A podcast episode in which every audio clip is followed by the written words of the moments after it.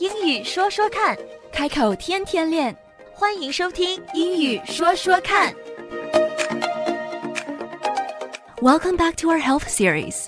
So, in the last few sessions, we focused on what we might say in a gym. But they do say that abs are made in the kitchen. So, today, we're going to put our focus back on food. 在上几期的节目里，我们给大家介绍了一些可以在健身房用到的话。 可是营养师和健身教练都说过这么样一句话：Abs are made in the kitchen. Abs 腹肌 are made in the kitchen 是在厨房里打造出来的。所以，我们今天再次把话题转回到饮食上面，our diet。啊，讲到 diet，一定要注意的就是 diet 这个单词，虽然常常会被人们误解成为减肥的意思，但是实际上 diet 它本身并没有减肥的意思。diet，d i e t，它本身的意思就是饮食。那么，如果要形容某个人正在减肥，我们可以形容他是 on a diet。Someone is on a diet. He is on a diet. 他在减肥。They are on a diet. 他们在减肥。Diet 本身并没有减肥的意思， 所以有的时候身边的朋友会说啊，某某应该去 diet，可是它的意思实际上是错误的，应该用 on a diet，或者是 to go on a diet，因为 diet 本身它只有饮食的意思。那么通常在西方我们会听到 dietary restrictions，它是什么意思呢？它跟减肥其实也没有太大的关系。Dietary restrictions 指的是我们因为宗教信仰或者是对某些食物过敏而不能去吃的东西。比如说，某些人他不吃猪肉，Some people don't eat pork。某些人是素食主义，Some people are vegetarians。有些人对海鲜过敏，Some people are allergic to seafood。有些人对奶制品过敏，Some are lactose intolerant。 那么还有些人对含麸质的东西过敏，so they have to follow a gluten-free diet. These are all examples of dietary restrictions. 这些都叫做 dietary restrictions. Okay, so now that's out of the way, let's get back to our program. A while back, we had a session on how to identify and choose healthy foods. And we talked about yogurt.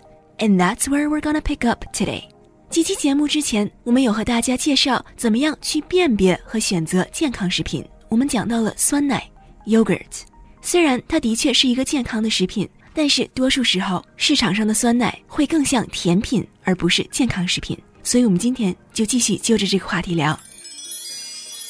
好，其实酸奶除了 yogurt，嗯 Greek yogurt yogurt，还有 Icelandic yogurt 之外，还有一种酸奶，它是 drinkable yogurt， drinkable yogurt。对，它叫 kefir。哦耶，我就是想问的，这哎呀，真是我刚才想说半天说不是，就是这个 kefir。 kefir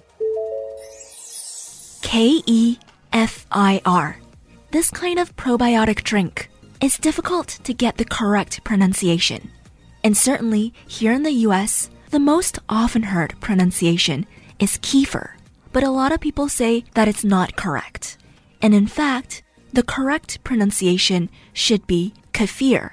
And some people keep the Russian pronunciation, which is kefir.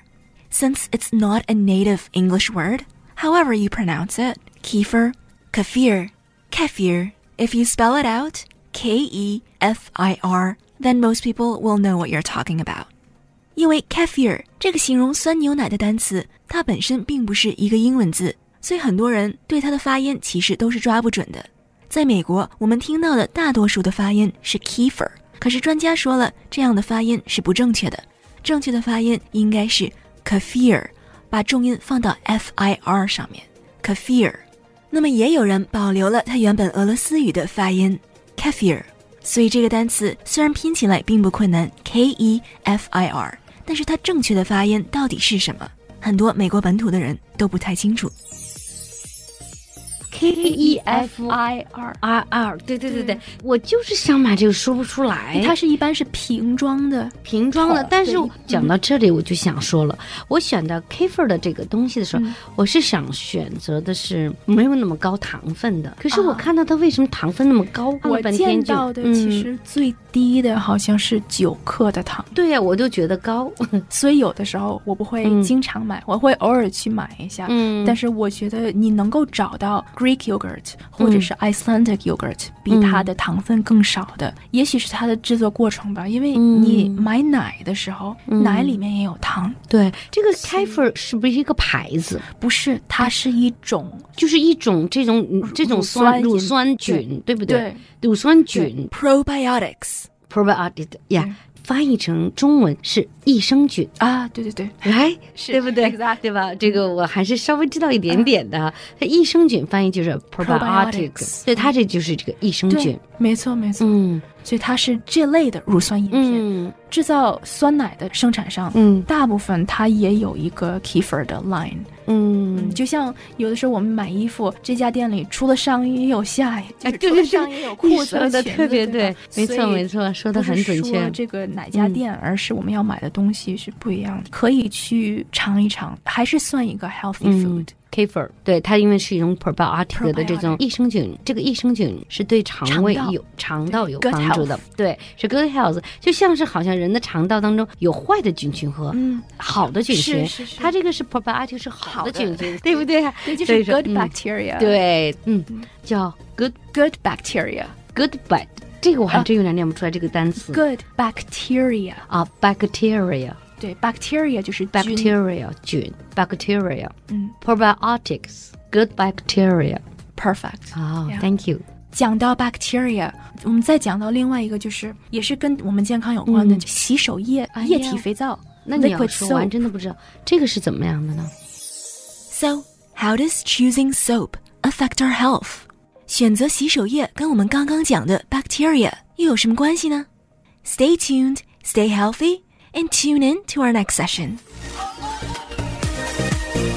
英语说说看，开口天天练。That's all for now. 今天的节目就到这儿，我们下期节目再会， Don't forget to practice. 不要忘记练习呀、拜拜。拜拜。